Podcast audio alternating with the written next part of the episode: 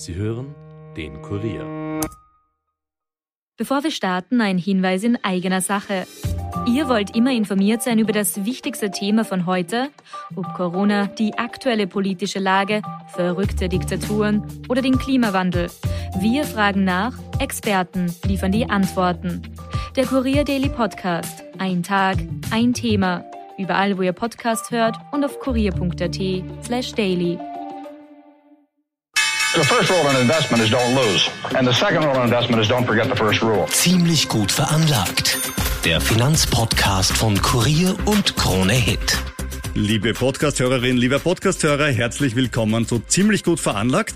Mit mir im Podcaststudio wie immer der stellvertretende Leiter der Kurier Wirtschaftsredaktion, Robert Kledorfer. Hallo Robert. Hallo Rüdiger. Mein Name ist Rüdiger Landgraf und der Oktober hat begonnen und das Thema Inflation hat uns trotzdem nicht verlassen. Es hat uns weiterhin fest im Griff.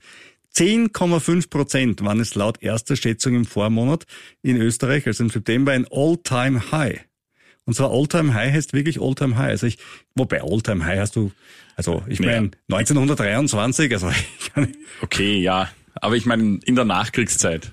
In der Nachkriegszeit, genau. Also seit der Einführung des Schillings vielleicht sogar, wer weiß. In der Eurozone waren es mit durchschnittlich 10 Prozent auch nicht viel weniger. Wir haben ja schon in der Vorwoche darüber gesprochen, wie man als Anleger dem begegnen kann. Also hört einfach die Folge von letzter Woche nochmal an. Auf kurier.at slash podcasts oder auf vielen anderen schönen Audioplattformen, wie zum Beispiel auch KroneHit.at. Heute wollen wir uns unter anderem dem weiteren Kursverhältnis von Euro und Dollar widmen, den Kryptos, vielen spannenden Aktien wie zum Beispiel RTL und dem Börsegang von Porsche. Robert, du hast ja deinen Energiebonus schon erhalten, wie wir letzte Woche gehört haben. Ja, ja, ich durfte ja extra auf die Post gehen. Da hatte ich ja noch Glück, weil da war damals noch nicht sehr viel los. Jetzt sieht man ja auf diversen Facebook-Postings, wo sich die Schlangen aus der Postfiliale hinaus drehen. Ich finde das wirklich wunderbar. Also wenn ich ein Backerl abholen oder bringen Freust möchte, darf ich mich freuen. Ja, ja, also das muss man jetzt ein bisschen zurückstellen, solche Aktionen. Vielleicht profitiert einfach Amazon davon. Ich behalte mir das, es passt mir nicht. Das ist mir aber ganz wurscht. Ich mag mich nicht deppert anstellen. Du meinst vielleicht ein geheimer Deal zwischen Amazon und der Bundesregierung und der Post? Wenn man Verschwörungstheoretiker wäre, Ja, könnte, ja, könnte wir man, könnten auch mal so Könnte man, könnte Aber man. apropos Verschwörungstheorien, da haben wir dann noch ein paar Da heute kommen in der heute, Sendung. kommen heute auch noch.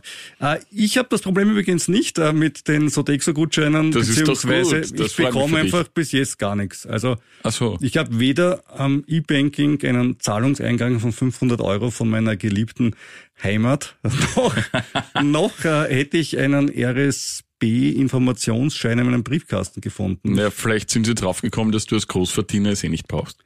Ja, eh, aber das war ja der Regierung schon immer wurscht bei dieser Gießkannen-Geschichte. Außerdem, wenn der Printjournalist dem Radiojournalisten sagt, dass er viel verdient, dann ist es Zynismus. So, Ja, ja. aber kommen wir zu was Schönerem. Ja, kommen wir zu was Besserem.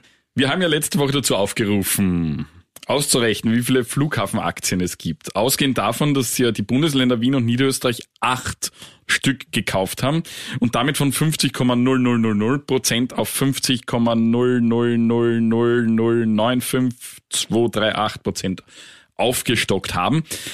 Unter den zahlreichen Hörern, die mitgemacht haben, hat Robert, ah, das bin aber nicht ich gewesen, also keine Sorge, ich war ausgeschlossen von Du dem hättest, es ja, du hättest es ja auch gar nicht geschafft.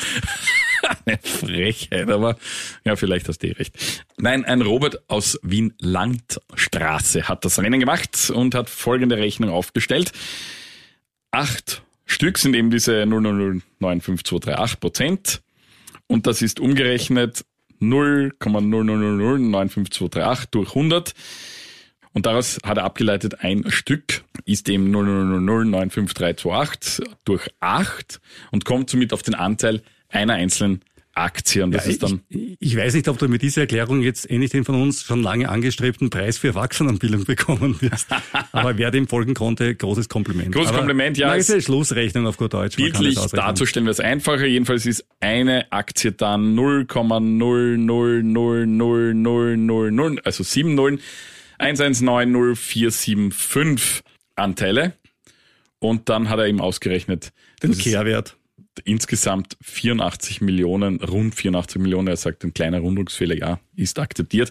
Es gibt also circa 84 Millionen Aktien von Flughafen Wien. Das ist richtig die Antwort. Und jetzt kommt wir haben ja gesagt, er kann sich eine Aktie aussuchen. Nein, das haben wir nicht gesagt. Ich habe gesagt, ich suche eine Aktie aus. Ja, das okay, kann man ja, so nachhören. war's, genau, das ja. kann man nachhören. Ist, ist jetzt ein- schon ein kleiner Unterschied. Ja, ein kleiner, ja.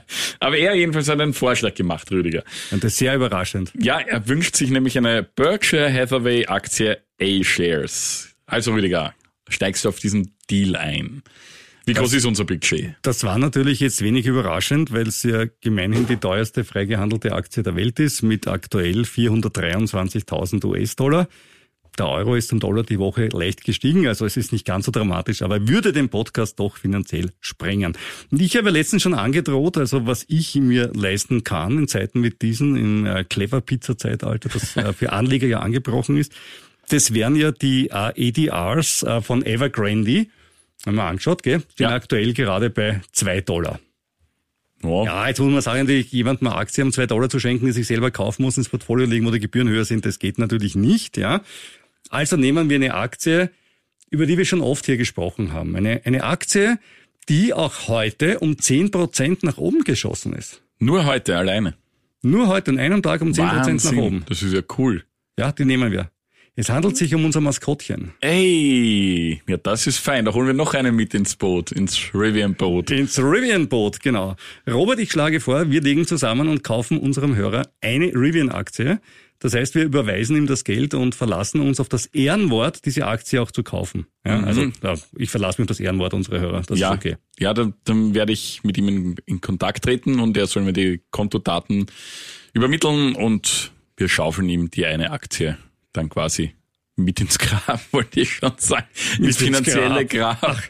Jetzt sei doch nicht so. Ich meine, aus deiner Sicht natürlich verstehe ich das. Äh, Die Ja, Aktie ja, ja. kostet für unseren lieben Robert aus Wien-Landstraße um 60 Prozent weniger als der liebe Robert aus Wien-Leasing, wie ich hier sagen darf, gezahlt hat äh, Ja, am und du Beginn bist des Jahres. dazwischen drin, ne? Ja, leider mehr auf deiner Seite. Aber dazwischen drin stimmt schon, genau. Dazu, Robert, eine kleine Kopfrechnung noch. Wenn eine Aktie um 60 Prozent sinkt, um wie viel muss sie steigen, damit sie den ursprünglichen Kurs wieder hat? Äh, das Doppelte. Nein, um 150 Prozent. Kann man ausrechnen, ist so. Um 150 Prozent. Ja. Also das ist immer das Frustrierende, wenn es äh, runtergeht und nachher wieder rauf, muss es halt nachher viel, viel stärker raufgehen. Extremstes Beispiel, eine Aktie sinkt um 90 Prozent. Um wie viel muss sie wieder steigen, damit sie den alten Kurs erreicht? Um 1000 Prozent. Das ist heftig, ja. Das ist viel, ne? Also das ist eine Verzehnfachung, ne? 1000 Prozent. Das ist schon, das ist schon einiges, ja. Gut, oder eigentlich um 900 Prozent, weil die Ja, das muss man abziehen. die 100 Prozent am Anfang gestern gehabt. Gut, äh, bin schon gespannt, wie lange du an deinen Rivian-Aktien aussitzen wirst, wie du sagen würdest. Ja? Vielleicht kommt dann bis dahin sogar schon das Modell hier zum Kaufen.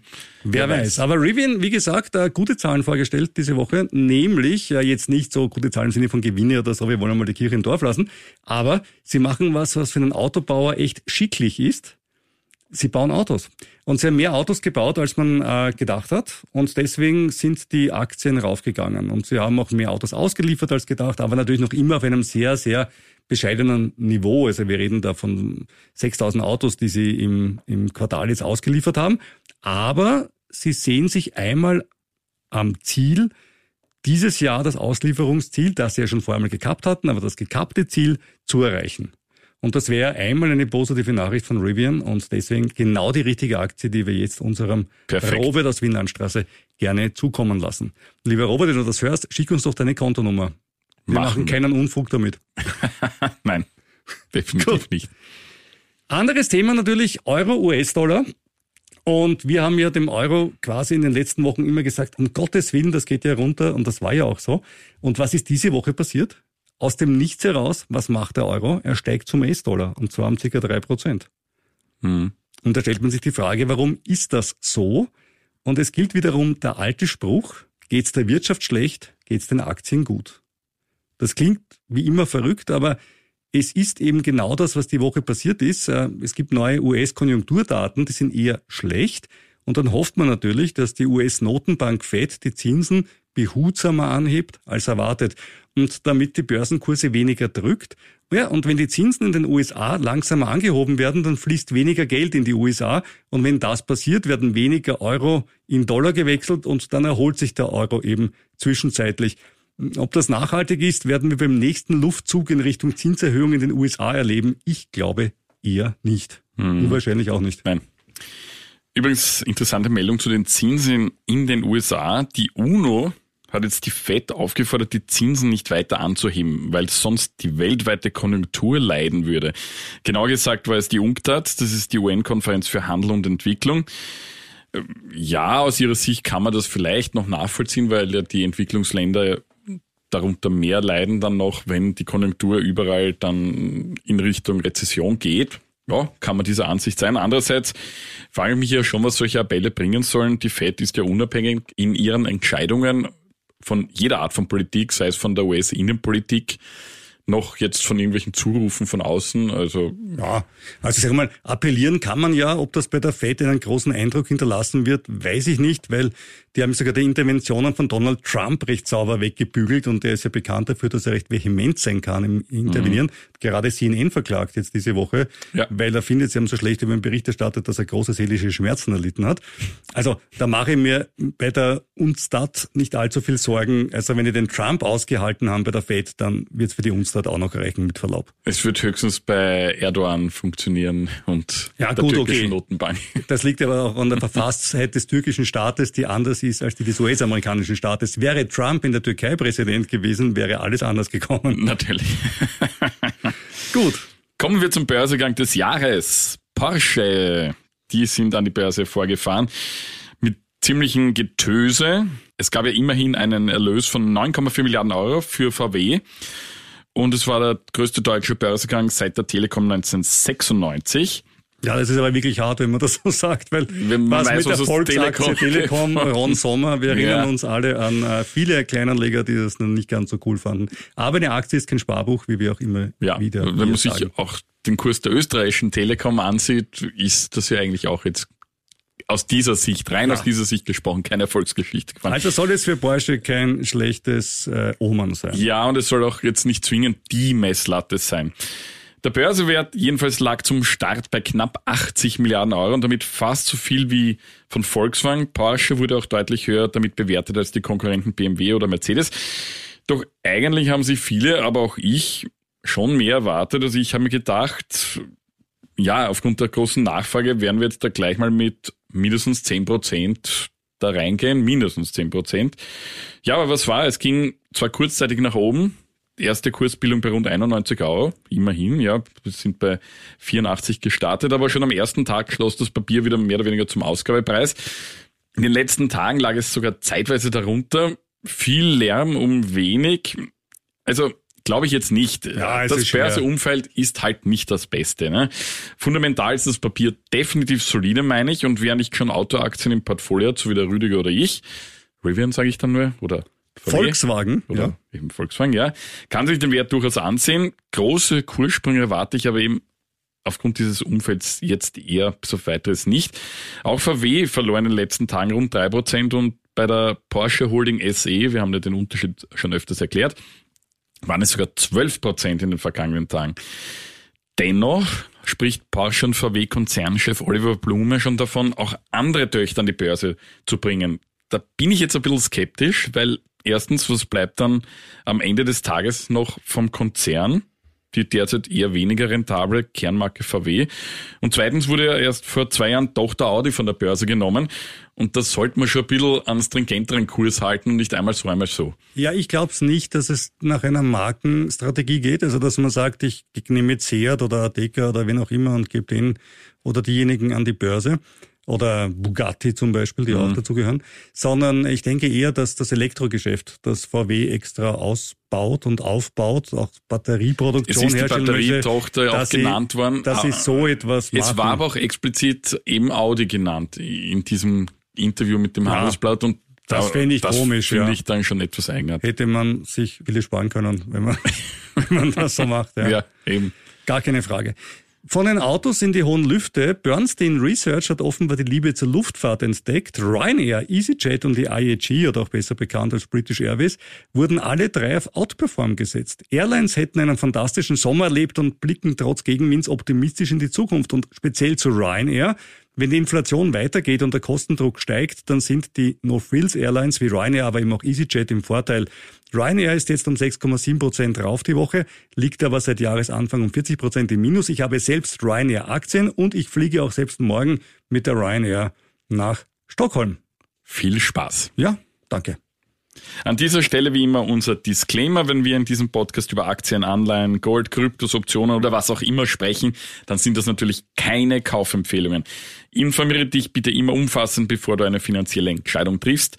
Wir haften für unsere finanziellen Entscheidungen und die sind oft schmerzhaft genug und du für deine. Wenn wir Aktien oder andere Produkte, über die wir sprechen, selbst besitzen, dann sagen wir es dazu, wie es soeben gehört. Genau, ich habe zum Beispiel keine Tesla-Aktien, die hatte ich mal und damit habe ich Geld verdient. Das ist mir nicht so oft geglückt im Leben, aber da war es gut. Dennoch gibt es in unserem Podcast ja bekanntlich einen fixen Bestandteil. Unser Elon Musk Weekly. Elon Musk versucht sich ja aktuell als Außenpolitiker und will Frieden in der Ukraine stiften mit einem Tweet mit seinem Friedensplan.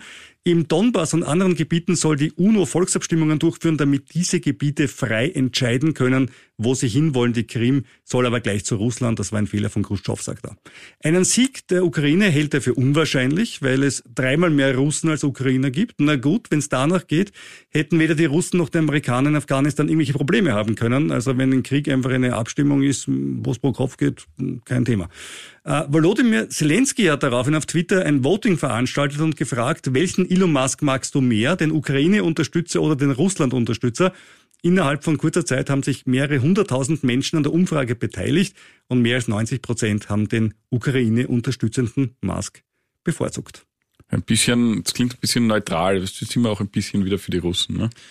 Ja, es ist so schwer bei Elon Musk, ähm, ja, sehr Muster zu erkennen. Apropos Twitter, die Woche hat Elon Musk die Aktie wieder mal nach oben geschickt. Angeblich will er jetzt doch um die mittlerweile legendären 54,20 Dollar zuschlagen. Ein neues Kapitel der unendlichen Geschichte. Und jetzt kommt's. Angeblich ist Axel Springer-Chef Matthias Döpfner schuld an Elon Musks Twitter-Kaufangebot. Oder zumindest soll er ihn auf die Idee gebracht haben, wenn man den privaten Nachrichten vertraut, die jetzt knapp vor Beginn des Prozesses in Delaware veröffentlicht werden. Demnach soll Döpfner an Musk geschrieben haben, Warum kaufst du nicht Twitter? Wir betreiben es für dich und schaffen eine echte Plattform für freie Meinungsäußerung. Das wäre ein wirklicher Beitrag zur Demokratie. Und Musk soll zurückgeschrieben haben, interessante Idee. Döpfner fand das irgendwie zu knapp und hat zurückgeschrieben. Ich meine es aber wirklich ernst. Es ist machbar. Das wird lustig. Ja, wie lustig es wird, muss das Delaware Court of Chancery entscheiden. Es geht um 44 Milliarden Dollar. Döpfner selbst hüllt sich in Schweigen und ob Elon Musk zu dem Zeitpunkt, wo du diesen Podcast hörst, sein Kaufangebot bestätigt hat, zurückgezogen hat oder einfach wieder mal öffentlich einen Joint sich reinzieht, kann ich dir nicht sagen. Dazu bräuchte ich meine berühmte Kristallkugel. Er twittert ja im Stundentag, deswegen wissen wir auch nicht, wie es da jetzt wirklich weitergeht. Aber nächste Woche gibt es eine neue Folge, da können wir es wieder zusammenfassen. In Elon Musk's Weekly Edition, ja. Auch ein, auch ein anderer mischt sich jetzt in den Krieg in der Ukraine mit seinen Weisheiten ein, nämlich der bekannte US-Ökonom Jeffrey Sachs, der sich zufällig gerade in Wien aufhält. In einem TV-Interview mit Bloomberg verbreitet er seine eigenen Theorien zu den Pipeline-Explosionen. Der große Teil der Welt sehe die Dinge einfach nicht so, wie westliche Medien sie darstellen, sagt er da. Und also Sachs meinte konkret, Radarbilder würden zeigen, dass US-Militärhubschrauber, die normalerweise in Polen stationiert sind, über diesem Gebiet kreisten, also wo die Pipeline explodiert ist. Auch in der bisherigen Rhetorik Washingtons sieht Sachs Beweise für seine Theorie. So hatte ja Biden Anfang des Jahres gedroht, dass wir Nord Stream so oder so beenden werden. Ja, eh, hat er gesagt, ist richtig. Aber man kann jetzt natürlich vieles behaupten oder Beweise dafür vorzulegen. Umgekehrt muss man natürlich auch sagen, Beweise, dass es wer anderer war, gibt es bis jetzt auch nicht. Ich bleibe dabei und würde sagen, Schuster, bleib bei deinen Leisten. Jeffrey Sachs kümmere dich mehr um die Ökonomie. Ja, und ich würde sagen, Wahrheit ist keine Frage von Mehrheit. Also das Argument, viele glauben es und daher muss was dran sein, das ist eigentlich schon absurd. Mhm. Waren es die Amerikaner, die Russen, die Außerirdischen oder einfach die Standards russischer Industriequalität? Man weiß es nicht, aber ich hoffe, dass die Untersuchungskommission, die unter anderem aus Deutschland und Schweden stammen wird, was herausfinden wird und solange macht es auch wenig Sinn, darüber zu reden und zu spekulieren. Ja. Bitcoin ist wieder über 20.000 Dollar. No?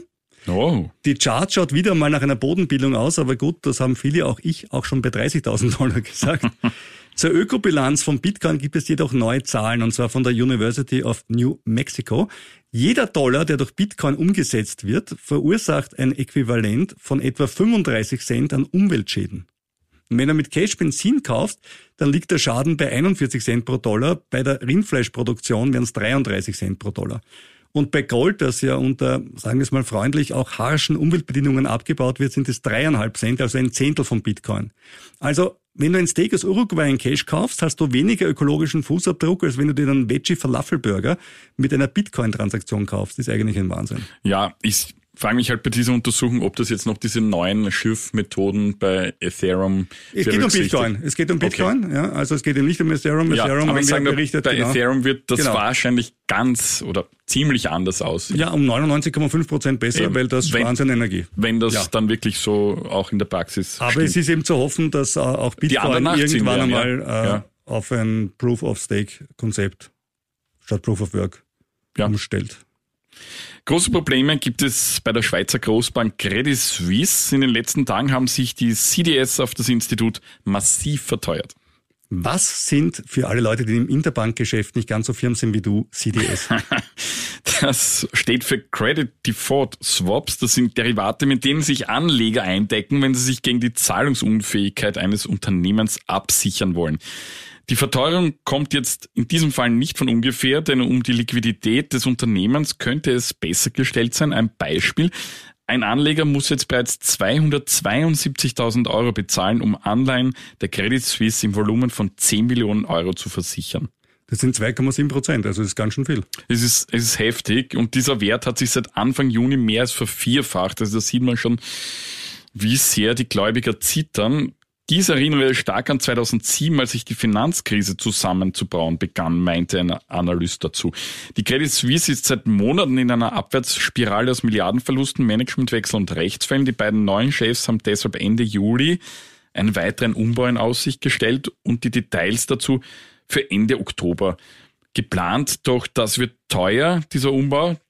Daher wird über eine Kapitalerhöhung von bis zu 4 Milliarden Euro spekuliert.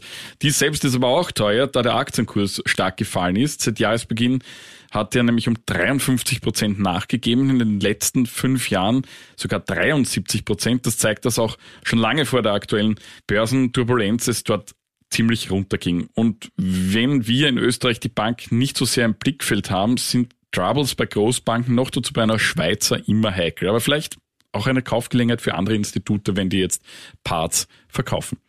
Ja, ist ganz interessant. Immer wenn man von der Schweiz redet, sagt man immer, auf der Schweizer Fahne ist ein Plus, auf der österreichischen ein Minus, aber in dem Fall schaut es umgekehrt aus. Ja, Robert, jetzt Zeit für ein Outing am Ende dieses Podcasts. immer. Du bist doch ein wirklich begeisterter Fernsehzuseher. Du zählst zu den Menschen, die ich kenne, die wirklich gerne fernschauen. Ja. Und du schaust doch gerne so richtigen Trash an. Ja. Zum Beispiel, was, was wäre da? Aktuell gerade das Sommerhaus der Stars auf RTL. Und um RTL geht's jetzt auch. Was für ein Zufall. Ja, so Und auch um Pro7 und Sat1, die ich jetzt auch nicht unbedingt als die Qualitätsproduktionen des deutschen Fernsehens bezeichnen würde. Ich schaue mehr Art, weißt du. Natürlich. Und nur wenn Arte gerade ausgeht, schaue ich Dreisat. Ganz ehrlich. Glaubt dir kein Mensch. Ganz ehrlich, genau. Pro7 Sat1-Chef Rainer Boujon wirft jetzt jedenfalls seinen Hut drauf. Er tritt mit dem 1.11. zurück und neuer Boss wird Bernd Habetz. Er war zuvor viele Jahre bei RTL und war bislang im Aufsichtsrat von Pro7 Sat1. Im Hintergrund zieht ja Silvio Berlusconi die Fäden. Er ist ja nicht nur Botox gespritzt, sondern auch noch Großaktionär von Pro7 Sat1. Die Aktie ist aber seit Jahresanfang um 45 Prozent im Minus. Die RTL-Aktie hat sich viel besser geschlagen, die ist um 30 Prozent im Minus. Oh. Ja, die Analysten sind trotz dieser Rückgänge weiter pessimistisch. Seit August gab es bei RTL keine Hochstufungen, der Tenor steht auf Halten. Bei Pro7 Sat1 ist der Tenor ebenfalls auf Halten. Mit dem linearen Fernsehen Geld zu verdienen, das klappt noch immer gut, aber wie lange noch, das scheint eine Rolle zu spielen. Das KGV von RTL, und es kommt eine Zahl, die den Robert wirklich freuen wird, ist 3,87. Wow. Das ist billig. Super, ja. Die geplante Dividende für 2022 bei dieses Jahr liegt bei 9,8 Prozent. Und Robert, das wäre eine Aktie für dich. Du kannst einfach fernschauen, wie bisher hast das Gefühl, du tust was Gutes für dein Portfolio. Ist, und auch noch Dividende 9,8 Prozent. Also ich meine, sicher deutsche Aktie, wissen wir eh, ist dann wieder blöd mit, ne? Also. Ja, ja, aber du machst mich, du, du machst mich gerade heiß. Ja, ich mach dich heiß. Also vielleicht, Robert, gönnst du dir, gönnst, gönnst du unserem Hörer eine Rivian-Aktie und dir selber eine RTL-Aktie. ja, mit diesem Amüsement beenden wir diese aktuelle Folge von Ziemlich gut veranlagt. Wer uns mailen möchte, bitte an ziemlich gut veranlagt at kurier.at. Wir freuen uns über all eure E-Mails und Input, sei es Kritik, Anregungen, Wünsche, Fragen. Her damit. Und ihr könnt uns natürlich auch bewerten im Internet und noch besser wäre es, wenn ihr uns abonniert. Und ja, dann hören wir uns nächste Woche wieder. Dann sind wir vielleicht reicher. Aber sicher weiser.